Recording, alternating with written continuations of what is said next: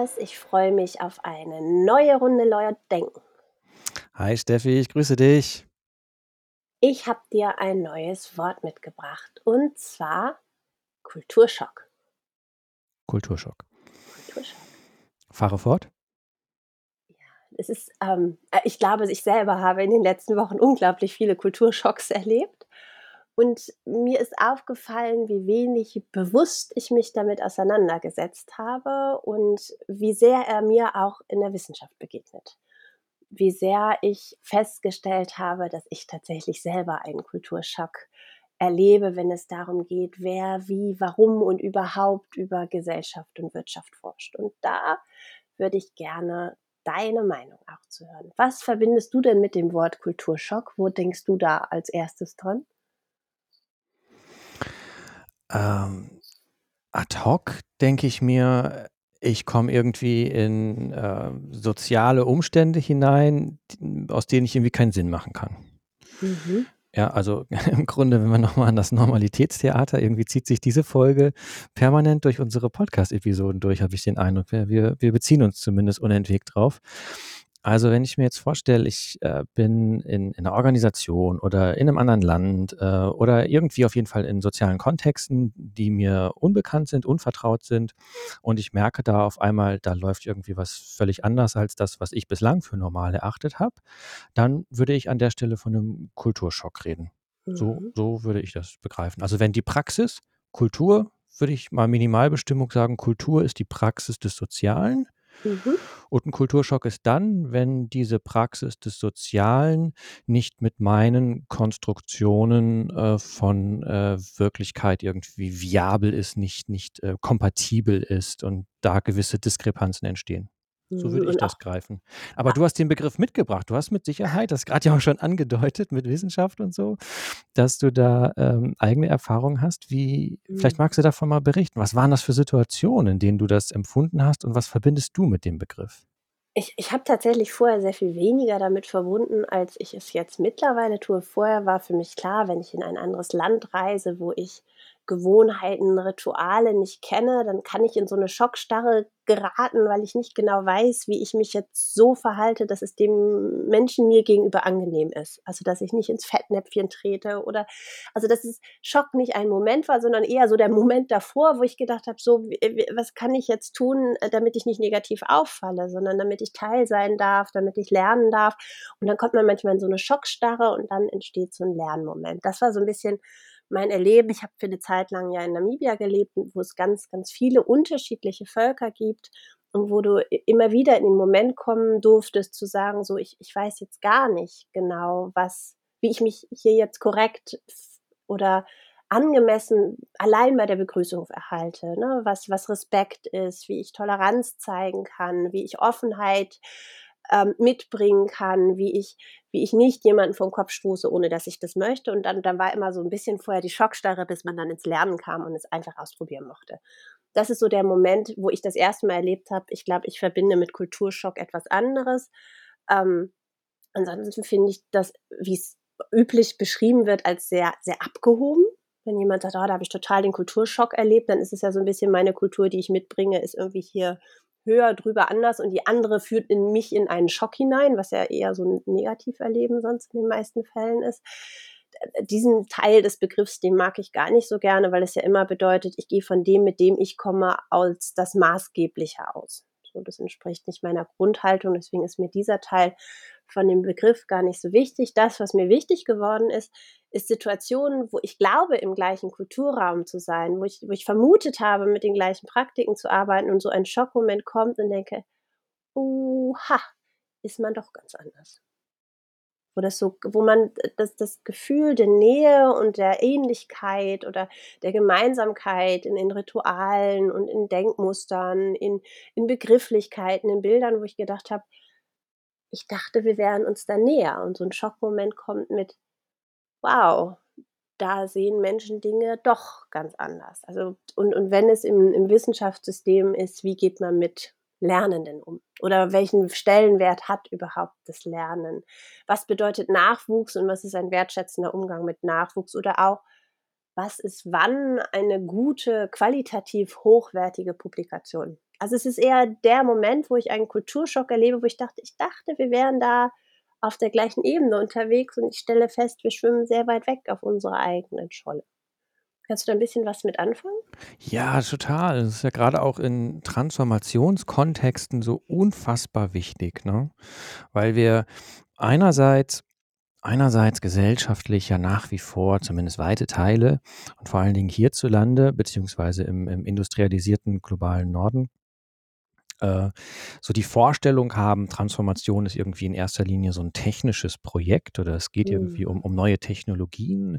Aber am Ende ist selbst 'ne neue Technologie ja immer auch eingebettet, ähm, und bekommt ihren ihren ihren praktischen Sinn erst in den Momenten, wo sie dann also kulturell auch wirksam wird, ne? Und dann reden wir halt bei Transformation immer auch über neue Kulturtechniken. Das heißt, Mhm. wir reden nicht nur über so die große landesspezifische Kultur. Das ist ja häufig ohnehin nicht so wirklich na ja, also aus äh, also also näher beschreibbar, ausdrückbar, was das Spezifische an der deutschen Kultur jetzt zum Beispiel sein soll, ne? Äh, viel viel leichter fällt's, wenn man das dann so 'n bisschen runterbricht und dann auf unterschiedliche Kulturen im Plural irgendwie auch eingeht, ne, und sagt, es gibt zum Beispiel Mobilitätskulturen oder es gibt Mhm. Ernährungskulturen. Und innerhalb von diesen Ernährungskulturen kann man das dann noch wieder weiter aufbrechen und sagen: „Okay, da gibt's unterschiedliche Kulturen, was jetzt die Erzeugung von Nahrungsmitteln anbetrifft zum Beispiel oder was die Weiterverarbeitung, was die Zubereitung von Nahrungsmitteln anbetrifft, aber auch was zum Beispiel, ähm, den Verzehr von Nahrungsmitteln anbetrifft.“ Da gibt's unterschiedliche Ernährungskulturen, ne, und auf einmal kann man da schon sehen, okay, wenn wir über Transformation reden, dann müssen wir irgendwie was an diesen Kulturen, an diesen Kulturtechniken, wie wir Nahrungsmittel zubereiten, anbauen, erzeugen, veredeln, vertreiben, ähm, und dann eben zubereiten und und verzehren. Auf der einen Seite über so was reden. Wir reden ja aber auch über über Kommunikationskulturen, über Mobilitätskulturen, ne? Damit das ist dann nur die abstrakte Beschreibung dafür, ob ich halt mit'm Fahrrad fahre oder mit'm Auto oder mit'm Zug oder sonst wie. Aber das sind ja ganz konkrete Praktiken auch, sind Gewohnheiten, was du grade schon sagtest, ne? Also, greife ich morgens eben nach 'nem Fahrradschlüssel oder nach 'nem Autoschlüssel oder muss ich, wenn ich von A nach B will, vorher irgendwo in der App gucken, äh, wann fährt da der nächste Bus oder der nächste Zug oder wie auch immer so. Also, diese diese Kulturen, die die, ähm die stellen ja immer auch ein ein ein ganzes Geflecht von unterschiedlichen Gewohnheiten auf der einen Seite, aber ja auch Sprechweisen auf der anderen Seite dar, ne? Das, was Ted Schatzky so diesen „Nexus of Doings and Sayings“ genannt hat. Mhm. Und wenn wir sagen Transformation, da geht's im Grunde um darum, eben auch diese Kulturen, nicht nur neue Technologien, sondern es geht um anderen Umgang, andere soziale Praxis. Hm, dann müssen wir ja irgendwie auch an diese kulturelle Dimension, äh, heran, müssen wir da ja vordringen. Und das Moment des Schocks ist da eine äh, ist da ein Moment, der ja unfassbar wichtig ist, um sich die die die Gestaltbarkeit von Kultur auch vor Augen zu führen. Da sind wir wieder beim Normalitätstheater, zu erkennen, dass das auch ganz anders gehen könnte. Mhm. Ist das denn etwas, was wer wer erkennt? Ist ist das ist das so 'n bisschen, womit ich mich dann auch beschäftige. Bin ich diejenige, die aus diesem Schockmoment heraus das erkennt oder gelingt das nur von außen, weil jemand mich im Schockmoment erlebt? Also, wie komme ich aus diesem Schockmoment in die Reflexion? Ist 'ne sehr interessante Frage. Ich denke da, äh, automatisch an, äh, 'ne Unterscheidung, die geht die geht zurück auf, ähm auf Martin Heidegger. Da gibt's 'n 'n Aufsatz im, ähm muss mal eben überlegen, wie war das noch? Im „Journal of Management Studies“ oder so.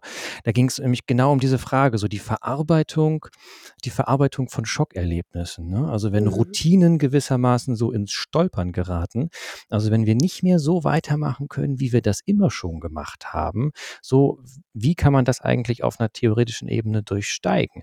Und das finde ich 'ne ausgesprochen spannende Frage, weil äh, wenn wir sagen, wir haben da so Kulturen, dann dann dann sind die ja auch dadurch gekennzeichnet, dass die schon auch was Stabiles haben, ne?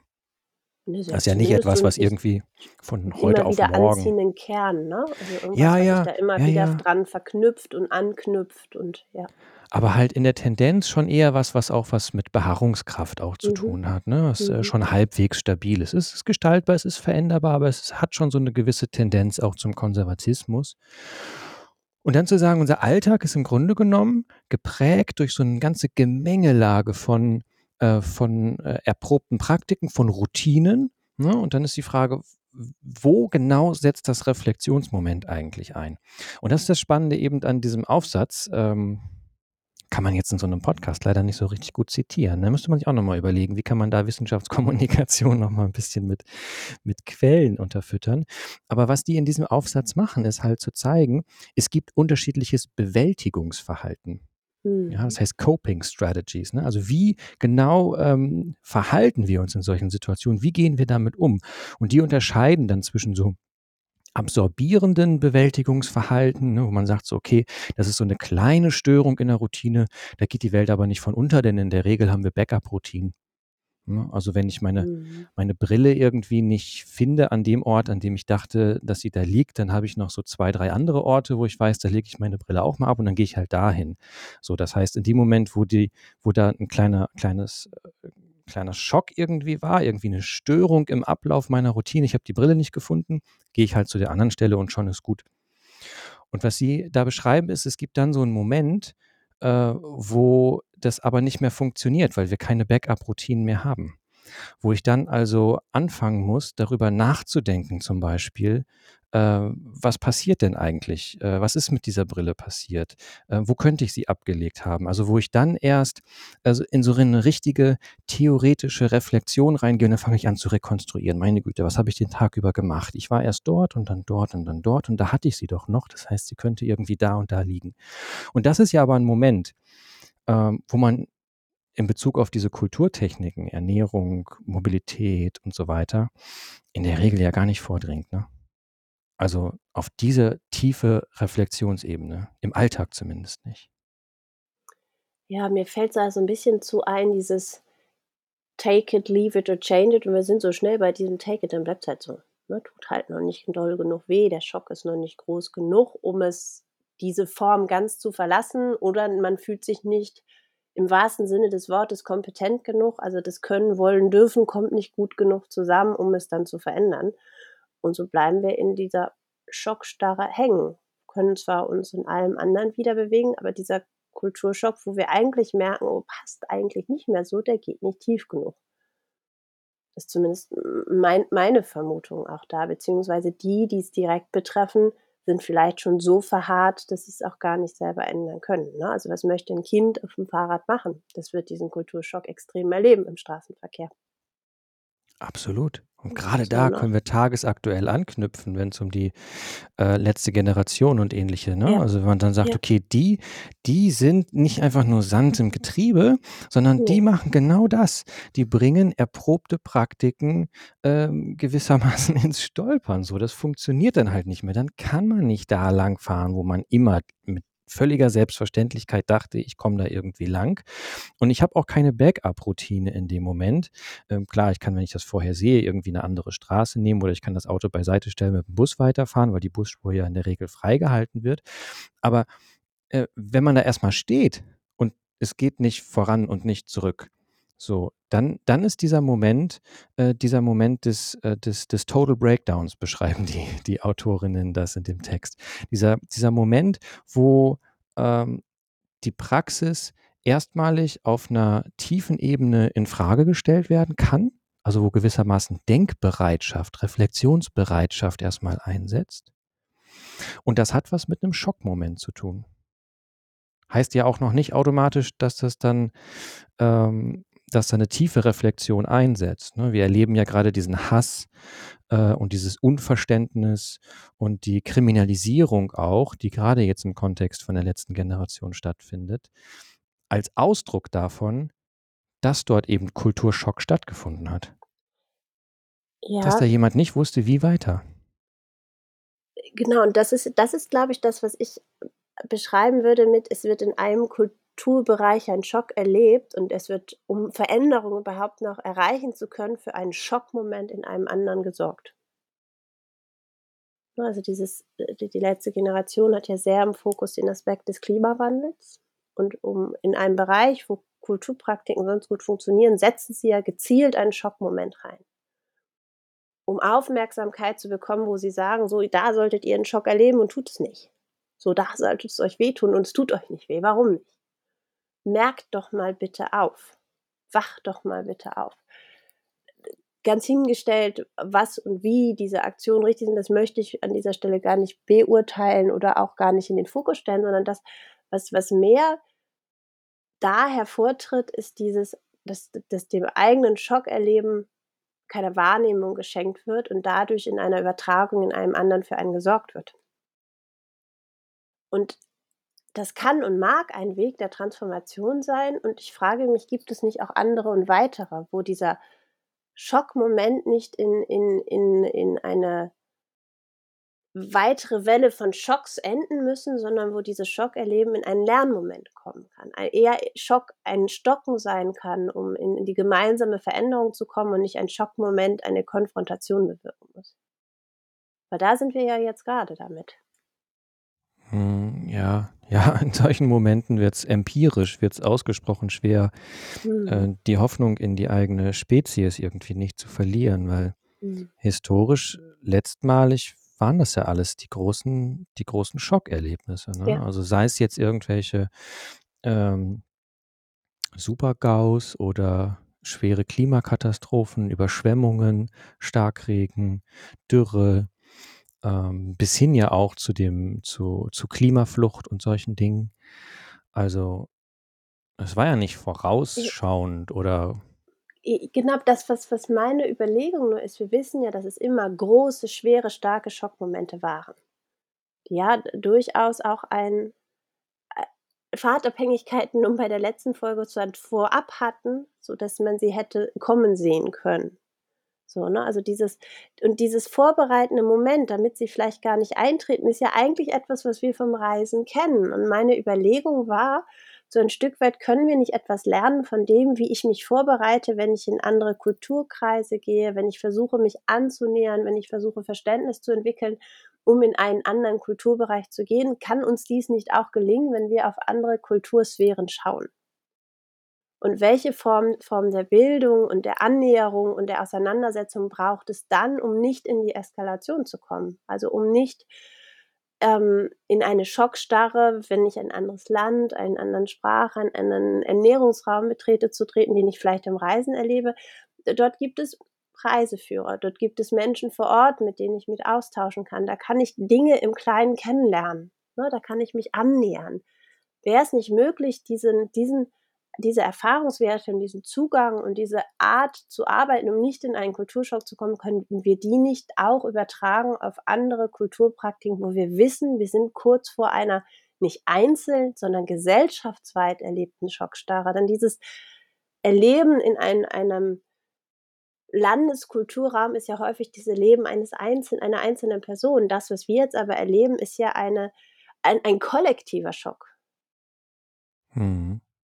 Und ich ich frage mich immer, wa wa was kann man von dem einen lernen, wenn wir da bewusst sensibilisieren können und uns vorbereiten können? Wie viel können wir da nicht vielleicht von nehmen, um auf auf Transformation zu blicken und zu verändern, um halt nicht in diese kollektiven, vielleicht erst starre und dann gegeneinander wirkenden Moment zu kommen, sondern in das gemeinsam Gestaltende zu kommen? Also, Hm, wo ja. müssen wir da mehr Kulturarbeit verstehen? Ja, als kulturelle Bildung, ne, der ja in Mhm. irgend 'ner Weise eine eine Vision, ein Bild, also im wahrsten Sinne des Wortes ein Bild ähm, das Bild einer einer geteilten und gemeinsam gewollten Zukunft vorausgehen müsste. Ja, einen An gemeinsamen Kulturkern entwickeln darf.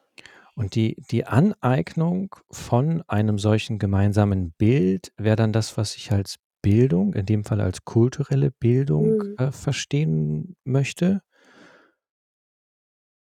Und da glaube ich, äh, ist der ist der große Knackpunkt. Da waren wir in den ersten Folgen. Weißt du noch, als wir über Mhm. Zukunft viel gesprochen haben? Ja. Zukunftsmut war ja auch die eine Episode und wir Zukunft damals für uns, ähm, begriffen haben als das, was wir uns heute vorstellen können. Mhm. Ja, also Zukunft Zukunft nicht die die zukünftige Gegenwart, das, was dann irgendwann, ähm, tatsächlich mal eintreten wird. Das können wir gar nicht wissen so, aber das wird man dann irgendwann in in der Zukunft ähm, kann man das dann kann man das dann empirisch erfassen. Aber nein, Zukunft erst mal zu verstehen als das, was wir uns heute vorstellen können. Das heißt gewissermaßen als so 'n imaginärer Reichtum auch. Mhm. Und da glaube ich, äh, sitzt der sprichwörtliche Hase im Pfeffer, weil, äh, wir im Moment einfach einen Mangel beziehungsweise es gibt es nicht. Ich will's mal so ich will's mal so krass formulieren.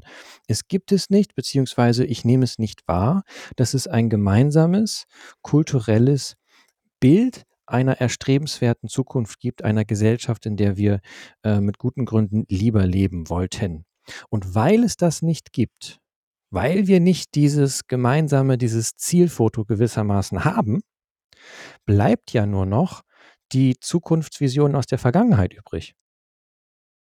Und dann hängen wir wieder der ganzen Vorstellung von ähm, von Technikgläubigkeit einerseits ab. Andererseits hängen wir dann ja sofort wieder in den in den Pfadabhängigkeiten, die uns dahin geführt haben, wo wir heute stehen. Also, weil wir ja den Pfad gewissermaßen nur wieder ein Stückchen zurücklaufen, ne? Wir drehen uns ja bloß Mhm. um, laufen den Pfad noch mal zurück, äh, aber können ja nicht dann sagen: „Okay, dann biegen wir vorher ab“, so. Das funktioniert das hieße ja Zeitreise, so, das funktioniert ja nicht. Mhm. Und da glaube ich, ist die ist dieses ähm, dieses Gewaltpotenzial, was jetzt grade im Kontext, ähm, dieser Klebe-Geschichten der Letzte Generation und so wesentlich geworden ist, ne? Wo du wirklich so merkst, was für ein blanker Hass diesen jungen Menschen, die ja häufig nichts anderes wollen, als darauf hinzuweisen, ähm, dass wir als als demokratisch verfasste Gesellschaft uns mal auf so was wie, ähm, 1,5 Grad Paris und so weiter ja mal verständigt hatten. Also, die im Grunde genommen sagen wir wollen diesen Staat nicht zersetzen. Nein, wir wollen, dass er dass er im Grunde genommen nur das tut, äh, was er selber mal gesagt hat, dass er gerne tun Mhm. möchte. Ja, also im Grunde genommen 'ne Stärkung 'ne Stärkung der Verfassung und nicht 'n 'ne äh, 'ne Kritik oder 'ne Infragestellung der Verfassung bedeutet.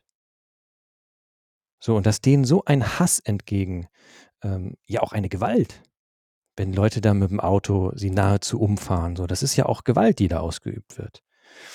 Gewalt, die ähm, wo man ja dann auch mal fragen könnte, ob nicht im Sinne von Gewaltmonopol ähm, Gewaltmonopol des Staates da nicht irgendwie was schiefläuft. Mhm. So, und ich glaube, dass dieser ähm, dass diese Gewalt damit zusammenhängt, dass den Leuten halt kein gemeinsames Zukunftsbild da ist und deswegen nur die alten Erzählungen aus'm 20. Jahrhundert bleiben. Aber die die Erzählungen des 20. Jahrhunderts, die haben sich auserzählt. Das ist größtenteils Wunschdenken und das wissen wir mittlerweile.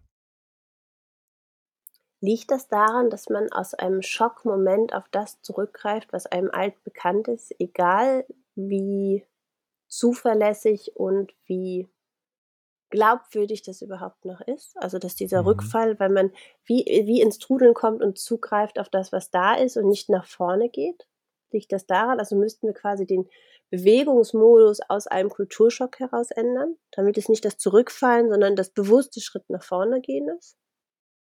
Ich würde nicht sagen, dass das 'ne Zwangsläufigkeit ist, ne, aber Mhm. es ist auf jeden Fall 'ne Beobachtung. Ich denke da spontan an, äh, dieses Buch „Kollaps“ von von Jared Diamond, der da den, äh, Niedergang der Osterinseln beschrieben hat.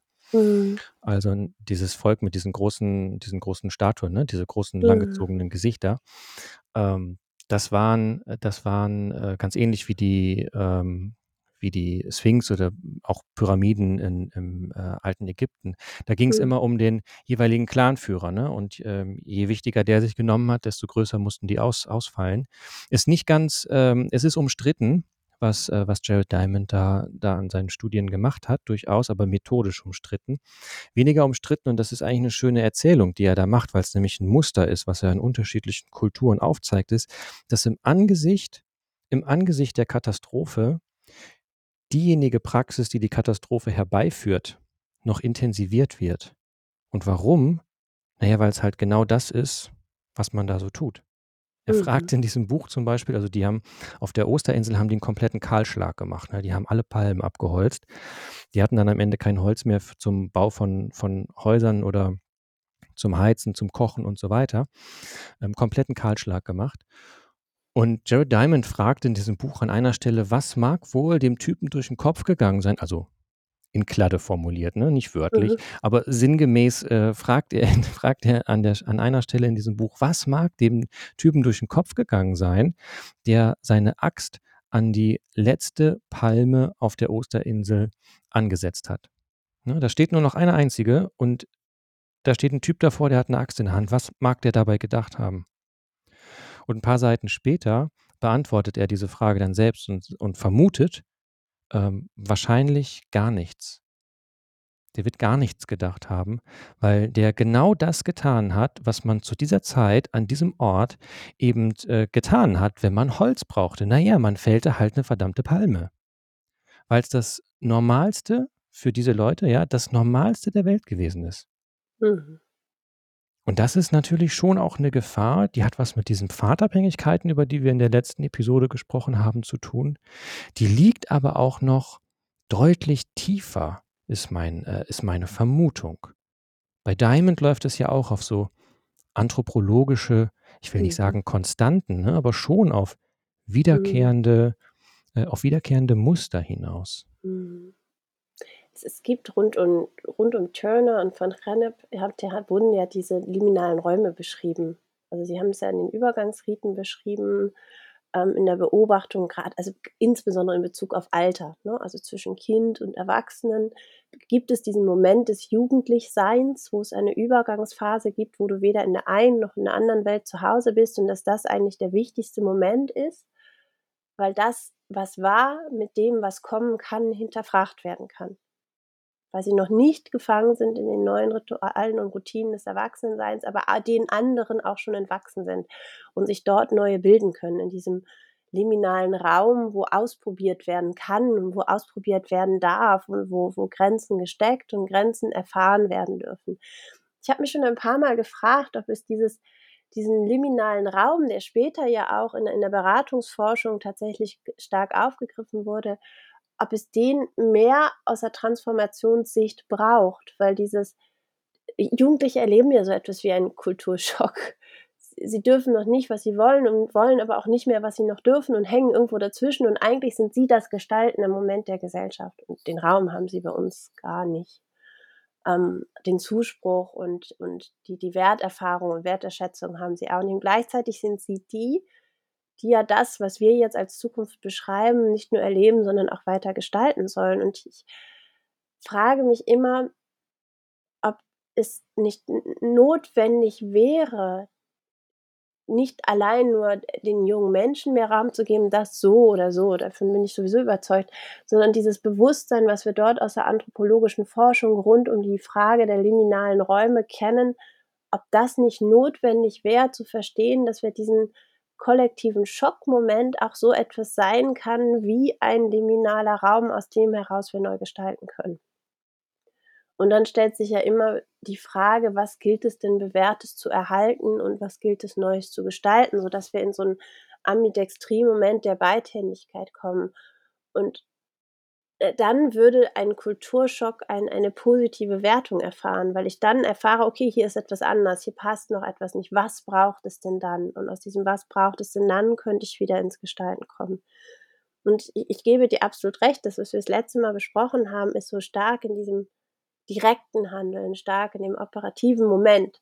Und das, was mir bei Kulturschocks so wichtig ist und so aufgefallen ist, geht tatsächlich an die Basis da drunter, in diesem Verstehen, ähm, wo e entsteht denn abseits jeder Subjektivierung eine eine kollektive Praxis, die notwendig ist für die Transformation, abseits des Anrufens des oder der Einzelnen, sondern in dem der in der gemeinschaftlichen Wende, in dem Erleben eines Kulturwack Schockes nicht nur weg von, sondern hin zu was. Und dann wärst du wieder bei dem Bild, was du vorhin beschrieben hast.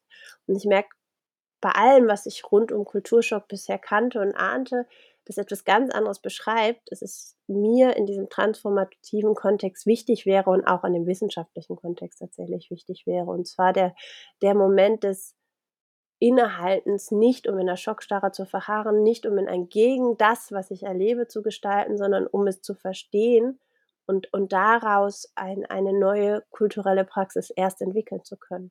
Nicht um eine gegen die andere anzuwenden, sondern um eine neue entstehen lassen zu können. Indem sie nicht gegeneinander ausgespielt werden, meinst du, ne? Genau. Und dass man erstmal so ehrlich verstehen lernt, so was was geht da gerade ab? Was passiert da? Wo drückt der Schuh? Ja. Diese liminalen Räume sind ja, wenn ich das jetzt richtig verstanden habe, was du ausgeführt hast, so eine Art Zwischenraum. Es ist also, was wie ein Übergangsritus. Also bei Turner und von mhm. Hennep werden sie noch als Übergangsritus beschrieben, der in bestimmten Volksstämmen be bewusst auch, auch gefeiert und in Bezug gestellt wurde zu, zu bestimmten Lebensabschnitten, die ich aber glaube, die wir als Gesellschaft auch erleben und ge gestalten könnten, bewusst gestalten könnten, bewusster gestalten könnten. Worauf würde das dann hinauslaufen? Also so Übergangs, Übergangsrituale in Bezug auf was? Äh, gar nicht nur Übergangsrituale, sondern auch Übergangsräume. Mhm also weil es ist ja nicht Schalter umlegen und dann sind wir da, wo wir gerne hinwollen und plötzlich mhm. ist das Bild da, was entstehen soll, sondern es bedeutet, dass ich Raum im wahrsten Sinne des Raumes, also auch physischen Raum habe, wo ich ausprobieren kann, wie es anders gehen könnte. Indem ich nicht sofort festgenagelt werde in dem, wo ich hin soll und von dem, wo ich herkomme, sondern indem ich mich von dem, wo in beiden Welten ein, ein, ein, Kulturschock besteht, lösen kann und sagen kann, so und jetzt probieren wir das aus. Also ein, ein Raum des Ausprobierens und des Verortens ist, ist dafür, glaube ich, wichtig. Sowohl ein physischer Raum, aber auch die, die, die Loslösung von, von festen Modellen oder Konzepten, wie ich sie vielleicht in dem einen Kulturraum nutze und in dem anderen nicht, sondern in, in ein Konzept kreatives Ausprobieren kommen. Was aus Neugier, nicht aus Gefahr heraus. Und dass ich quasi diesen, diesen Schockmoment vorwegnehmen kann. Also diesen negativ gemeinten Schockmoment, sondern erlebe, oh, hier ist irgendwas anderes. Ich, ich, ich brauche jetzt einen Raum, wo ich ausprobieren kann, wie, wie es noch sein könnte. Nicht wie ich, wenn ich das eine und das andere zusammenrechne und immer wieder das gleiche ins Gemisch komme und es sich gegeneinander aufbläht, sondern wo, wo wirklich Andersartiges entstehen darf, was gar nicht neu sein muss, was auch wieder Entdecken von Alten sein kann. Aber wo, wo Raum entsteht, auszuprobieren, wo diese Kulturirritation noch nicht in einem Schock gegeneinander entsteht, sondern wo, wo ich mir wünschen würde, dass wir sowas wie eine schon bereits Kulturirritation Raum geben könnten, um zu verstehen, wie wir diese Irritation produktiv wenden können. Das finde ich auf der abstrakten Ebene total nachvollziehbar und auch wünschenswert. Ich frage mich gerade, wie das äh, konkret aussehen könnte. Ähm, wo habe ich ein Beispiel? Übergaberituale in Kindergärten. So, das die sind sehr fest von Erwachsenen geplant und jedes es gibt immer wieder diesen Schockmoment vom Kind. So, jetzt muss ich mich lösen und gehe in die Hand eines anderen Erwachsenen. Wenn du Kinder fragst, würden sie gerne von ihrem besten Freund oder ihrer besten Freundin abgeholt werden. Warum kann nicht ein kleiner tatsächlich Mini-Flur sein, wo nur Kind auf Kind sich begegnet? Warum kann nicht ein Übergabebereich sein, wo Erwachsene Kinder in diesen Raum geben und erstmal Kind auf Kind trifft und ähm, Kinder diesen Ort schon kennen und sich wohlfühlen, ein anderes Kind an die Hand nehmen und es mit dann in diese Welt nehmen. Wäre praktisch baulich einfach umzusetzen. Es wäre ein Ort, wo auf Augenhöhe Begegnung stattfinden kann, wo Kinder auch schon in die gemeinsame Verantwortung für und miteinander genommen werden. Und es ist nicht dieses, ein Erwachsener gibt ab und Erwachsene nehmen ab. Oder sie müssen es sogar alleine schaffen. Das wäre ein simples Beispiel, was mir jetzt einfallen würde, wo ich, einfach weil ich mal Kinder gefragt habe im Kindergarten, wie sie sich das so erleben, und sie sagen würden, ich würde ganz gern von meiner besten Freundin abgeholt werden, dann wäre ich gar nicht traurig. So, ne? ich glaube, da kann man das machen. Ähm, äh, Ausprobiergärten sind für mich so ein Beispiel. Ne? Wie wenn, wenn ich Menschen nahebringen soll, dass sie was anderes essen sollen, hilft es nicht, wenn ich ihnen das Essen vorsetze, sondern wenn sie ausprobieren dürfen, wie wächst es denn und wie viel Aufwand ist es denn und wie schmeckt es denn, wenn ich es direkt vom Baum oder aus dem Boden esse. Ne, dass ich Ernährungspraktiken auch umstelle, indem ich Anbaupraktiken verstehen kann und das große Ganze erfahren kann. Auch das kann ich im Kleinen ausprobieren. Indem ich in, in ähm, Bildungsinstitutionen eher dem transdisziplinären Gedanken folgend auch die Lernenden als ExpertInnen sehe. Und auch von dort etwas mitnehmen kann und dort eine hohe Mitbestimmung ist, welche Themen in welchem Zusammenhang wann wie gelernt werden können. Also dass die Didaktik dort aufgebrochen wird. Das waren jetzt nur so ein paar, die mir ad hoc mhm. einfallen. Ich höre da vor allen Dingen so Partizipation raus, ne? Ist ja auch gerade so in Transformationskontexten so ein wiederkehrender Topos, äh, zu sagen, es geht darum, ähm, Betroffene auch zu Beteiligten zu machen, ne? Ja, wobei mir das in diesen Projekten zu schwammig ist. Dann wird einfach gesagt, so, die machen jetzt mit.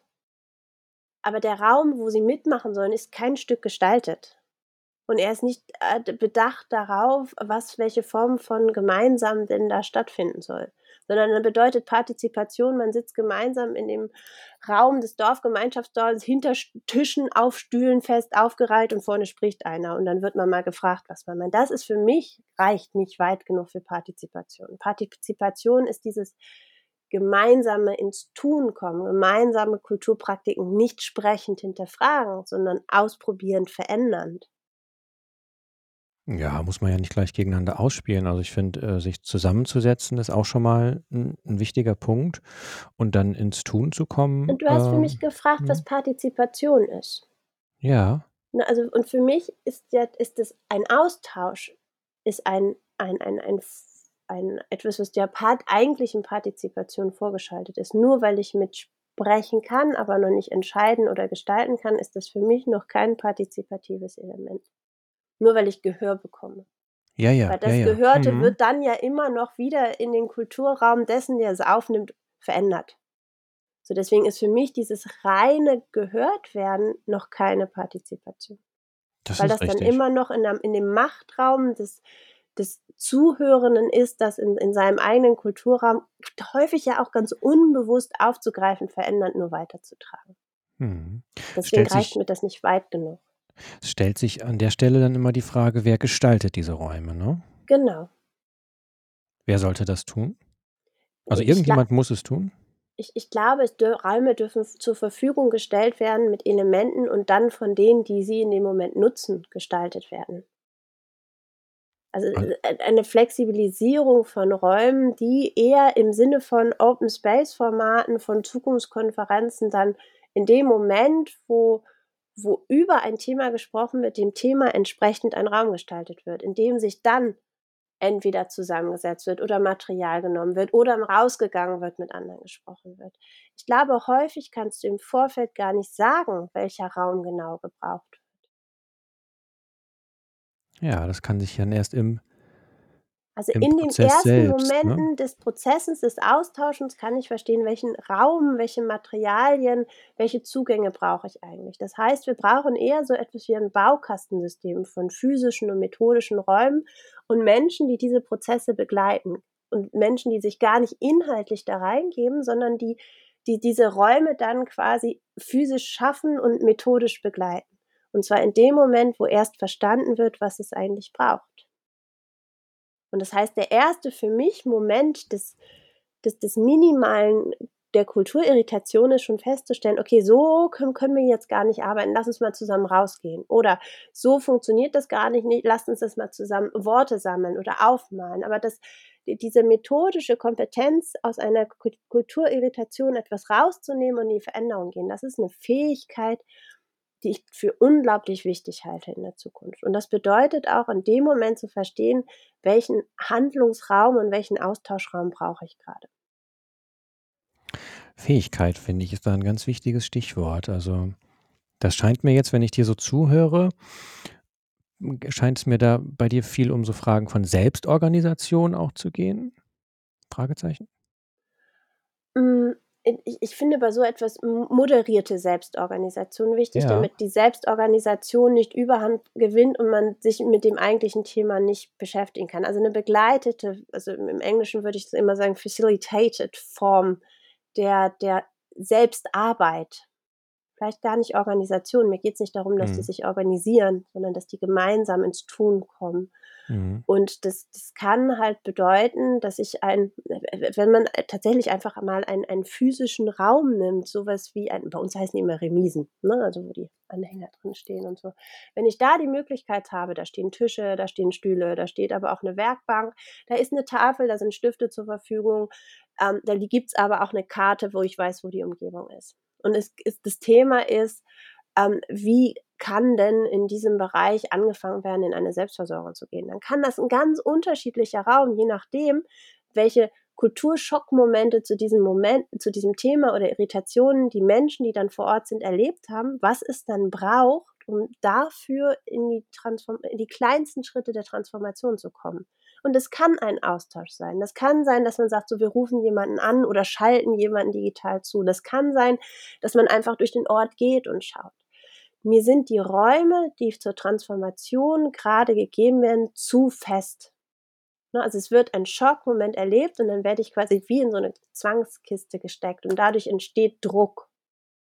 Und der kann sich nicht lösen, dass daraus etwas entsteht, was ich lernen kann, anders als wenn ich auf Reisen gehe. Da kann ich über den Markt gehen, da kann ich anderes essen, ich kann's ausprobieren, ich kann's riechen, ich ich kann Menschen hören, die eine andere Sprache sprechen, ich kann die Musik sehen, ich kann sehen, wie sie sich bewegen, ich kann sehen, wie Tagesrhythmus abläuft. Ich kann erst mal beobachten und Teil davon sein. Aber dieses beobachtende, teilhabende Moment im im im Sinne einer: „Okay, hier ist 'n 'n anderer Kulturraum und wir müssen ich möchte da rein und ich möchte gucken, wie ich da wirksam werden kann“, den haben wir ja nicht.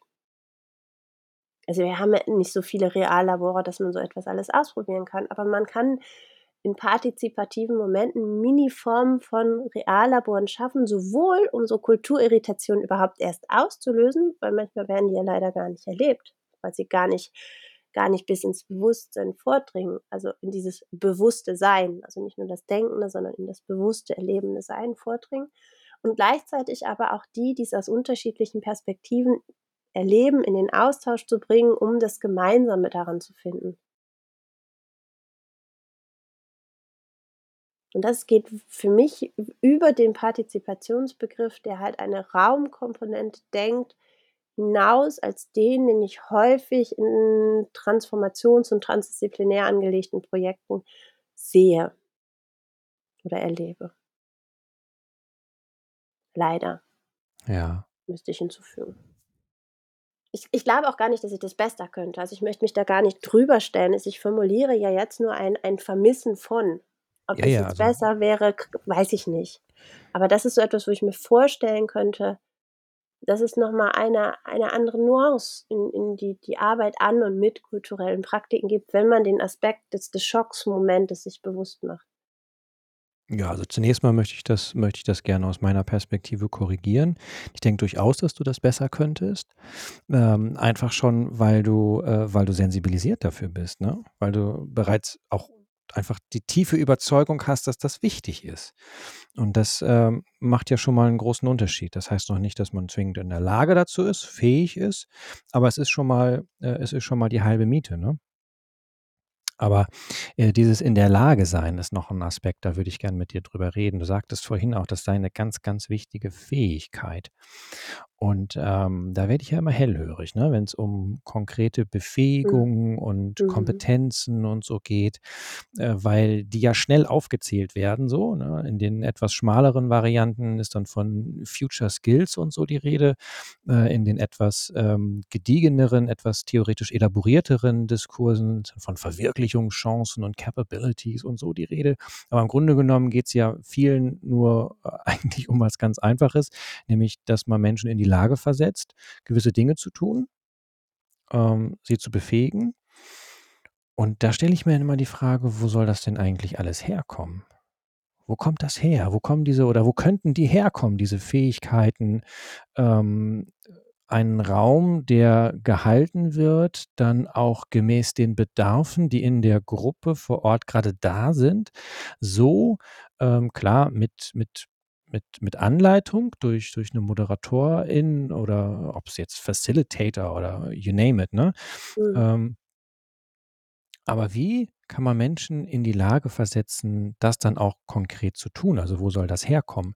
Wenn ich so Richtung äh, Bildungsinstitutionen schaue, Schule schaue, aber auch ähm, Hochschulen schaue, dann studiert man dort in der Regel Fächer äh, und ist in dem Sinne ja nicht themenzentriert auf einer methodischen Ebene fähig, sowas zu tun. Also und in, in ähm, Organisationen, seien sie jetzt erwerbswirtschaftlich oder nicht, Profit, Non-Profit, NGOs, spielt keine Rolle, sind ja nun auch nicht unbedingt die Orte, an denen vor allen Dingen die neue Praxis erlernt wird, sondern vor allen Dingen alte reproduziert wird. Das ist ja gewissermaßen Mhm. der Sündenfall, weshalb wir über Transformation überhaupt reden, weil sich was ändern muss. Also wo kommt das her? Wo kommen die her? Diese Fähigkeiten, einen Raum, der gehalten wird oder der bereitgestellt wird, gemäß der, gemäß der Bedarfe der, der jeweiligen Gruppe auszufüllen. Ich Was ich ich glaube, Wo? wir dürfen da uns sehr noch mal auf auf Kinder besinnen.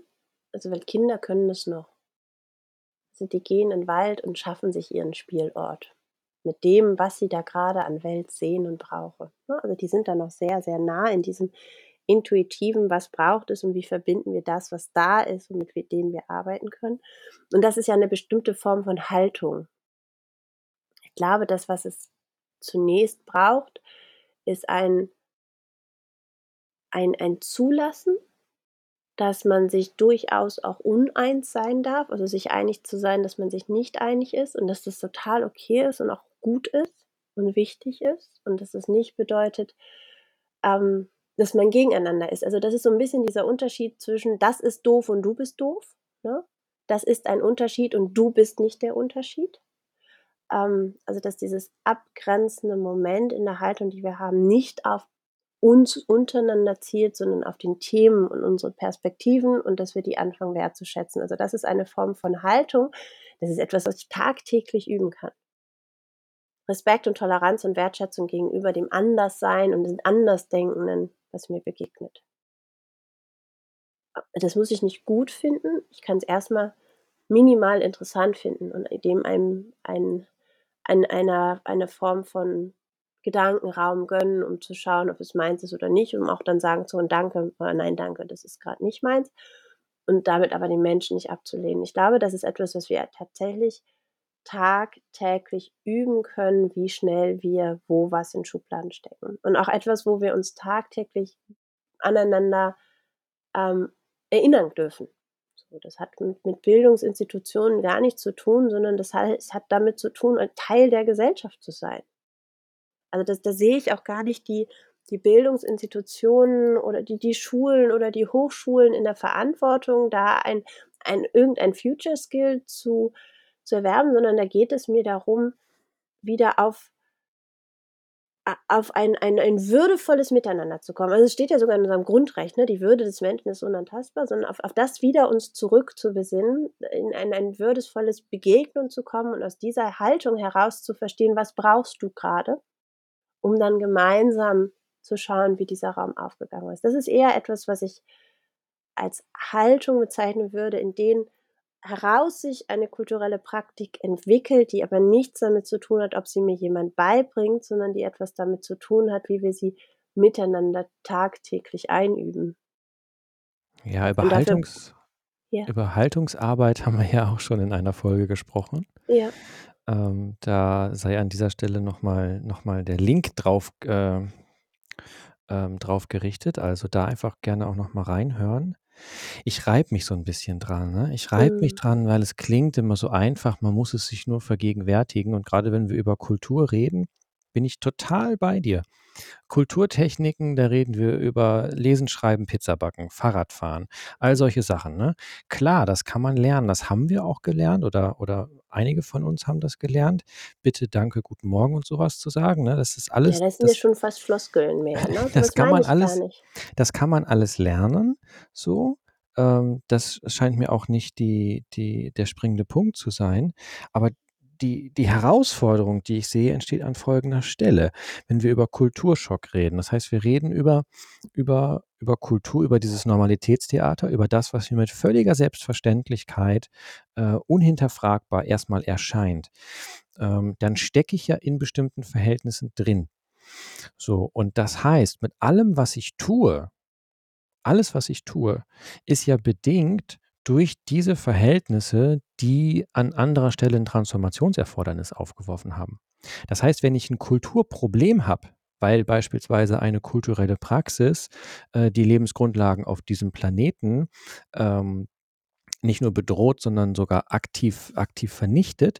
So, wenn ich also ein Kulturproblem habe, dann stecke ich ja auch im Versuch der Lösung dieses Problems nach wie vor in der problematischen Praxis drin. So.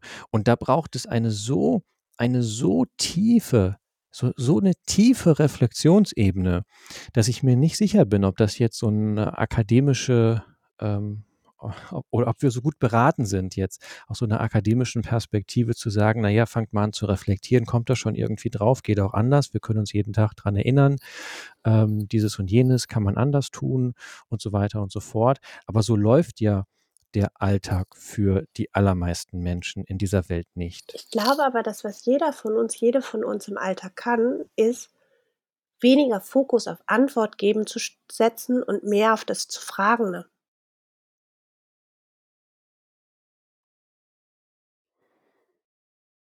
Weißt du, wie ich Ja, das meine?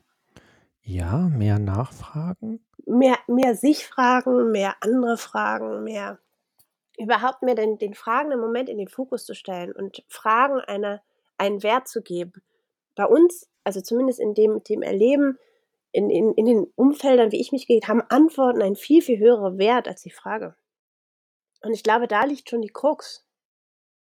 Es ist viel, viel wichtiger, sich mehr und mehr Fragen zu stellen, um zu verstehen, worauf man überhaupt schauen möchte. Und über die Fragen den, Rahmen zu verstehen und den Raum aufzubauen, in dem man überhaupt erst Antworten suchen möchte.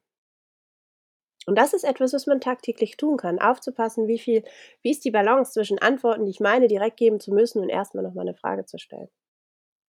Ja, und, und genau an diesem Punkt ähm, Fragen stellen können. Ne? Können zeigt immer an, da geht es irgendwie um Fragen von Kompetenz auch, von Könnerschaft. Ähm, weiß ich nicht, ob, ob alle Menschen oder hinreichend viele Menschen in Verhältnissen unterwegs sind, in denen sie unentwegt das, was sie tun, hinterfragen können. Ähm, oder ob das jetzt eben so, ein, so eine akademische Perspektive ist. Wir haben einfach das Ich weiß immense nicht, Kinder Privileg. fragen immer. Die lebe ich nicht als akademisch.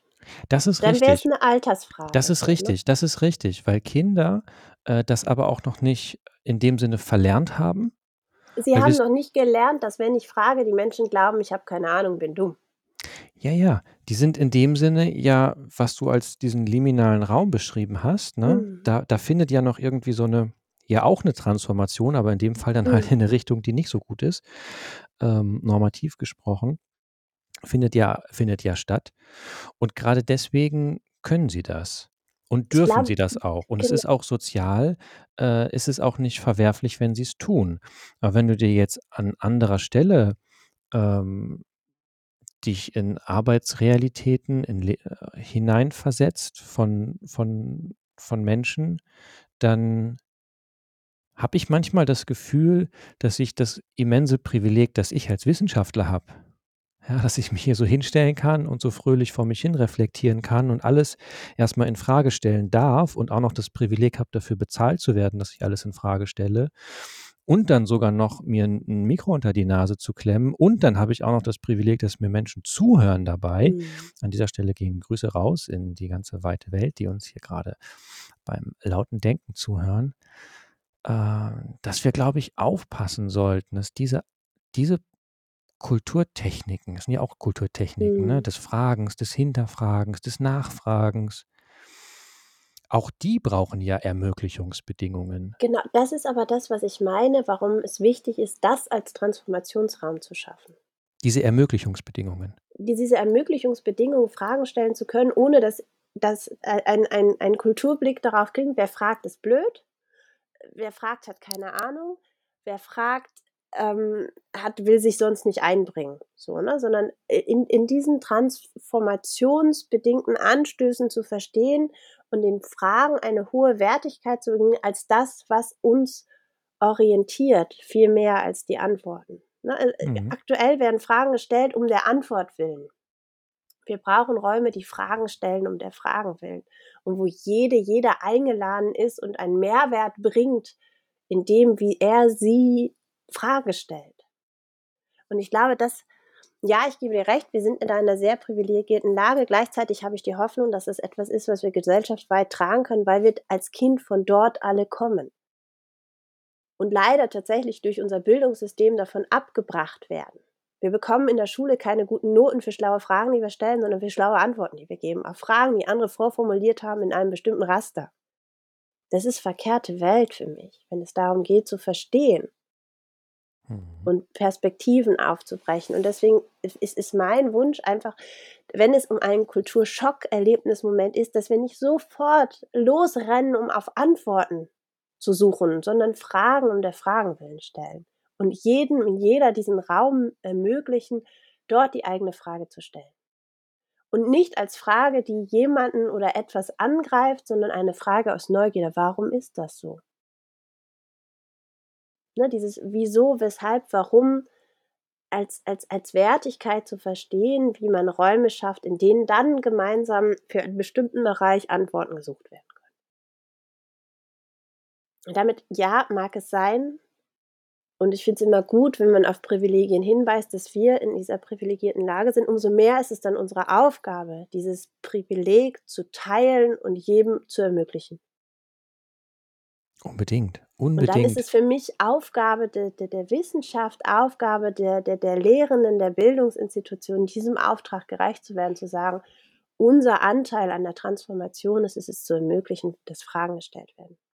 Offen und frei nicht aus einer Mangel- oder Defizitperspektive, sondern also eben der, die wir brauchen, um in neue Kulturpraktiken kommen zu können. Ja, wunderschön. Wie du weißt, äh, mag ich Vereinfachungen von Theorie mhm. ganz gerne, weil sie dann äh, auch äh, alltagspraktisch äh, schneller wirksam werden können. Wenn es um Praktiken geht, ähm, kennen können, dürfen, wollen. Ne, das sind die vier Dimensionen, auf die es ankommt, wenn, wenn wir die Frage beantworten wollen, warum handeln Menschen so, wie sie handeln, unter welchen Bedingungen würden sie anders handeln. Kennen, können, dürfen, wollen. Ne, es geht um das Kennen von bestimmten mhm. Handlungsoptionen, mhm. die irgendwie da sind oder von Entwicklungsmöglichkeiten. Also all die Wahrnehmung der Welt, also überhaupt erstmal den Ausschnitt der Welt, den ich wahrnehme als, ein, als einen signifikanten wahrnehme. Es hängt ja von meinem Standpunkt ab, auf dem ich stehe, meiner Biografie, all meinen Erfahrungen, die ich habe, dementsprechend habe ich ja einen bestimmten Blick auf die Welt. Ähm, das ist ganz wichtig. Und beim Können geht es um Fragen dann eben auch von, von Kompetenz und beim Dürfen nicht nur auf einer juristischen, sondern eben auch auf einer moralischen, auf einer sozialen äh, mhm. Ebene. So, was ist eigentlich legitimes Handeln? Ja, und am Ende das Wollen, denke ich, ist klar geht es um Fragen von Motivation und sowas. Mhm. Und wenn mhm. wir all diese vier Dimensionen kennen, können, dürfen und wollen in den Blick nehmen, so, dann können wir auch diese, diese Räume, von denen du da gesprochen hast, diese Bedingungen schaffen. Ne? Dann, dann mhm. wissen wir nämlich, okay, es geht nicht nur darum, irgendwie ein abstraktes Wissen über die Klimakrise zu haben. So ein Kennen allein reicht nicht. Ne? Es geht auch nicht nur darum zu sagen, so, ja, okay, ich weiß, da gibt es irgendwie andere Formen von äh, vom, von ähm, Energieversorgung oder Nahrungsmittelversorgung oder ähm, wie wir mit Wohnraum umgehen, so dass reine, die reine Kenntnis darum reicht nicht aus. Und nur ähm, eine, eine Kompetenz zu haben, aber es beispielsweise nicht zu dürfen, aus welchen Gründen auch immer, weil es juristisch vielleicht auch verboten ist. Ich denke jetzt auch so an so Containern und sowas, ne? also mhm. Umgang mit Nahrungsmitteln, was einfach verboten ist. Ähm, also auf der juristischen Ebene, aber auch auf einer moralischen Ebene. Was ist legitimes Handeln? Ne? Wann kriegt man irgendwie einen schrägen Blick vom, äh, von der Nachbarin oder wann werden Augenbrauen hochgezogen, so, weil man denkt, so spinnt doch irgendwie. Ähm, also, dass man so all diese Ebenen in den Blick nimmt. Und dann zu sagen, okay, kennen, können, dürfen, wollen. So, und demgemäß gestalten wir Räume und wir begreifen es auch als eine akademische Aufgabe, also als eine wissenschaftliche Aufgabe zu sagen, wir könnten diejenigen sein, gerade weil wir diese immensen Privilegien haben, könnten wir diejenigen sein, die diese Räume, von denen du da gesprochen hast, äh, bereitstellen und Mhm. Menschen befähigen, in diesen Räumen, ne, ganz im Sinne von dem, was du da beschrieben hast, zu schauen, welche Bedarfe sind da, welche Betroffenheiten sind da, wer fehlt vielleicht auch noch, wen müssten wir noch mit dazu holen, was brauchen wir jetzt eigentlich, damit's weitergehen kann. Mhm. Das ist schon fast 'ne Programmatik. Eine gute. Gefällt mir. Also, mich hat's überzeugt. Sehr schön. Du warst etwas, ähm, abgeneigt dem Wort gegenüber. Ich finde, es ist, ähm es ist wieder ein Wort, was mir wichtig geworden ist. Mhm. Dank des gemeinsamen Lautdenkens dazu.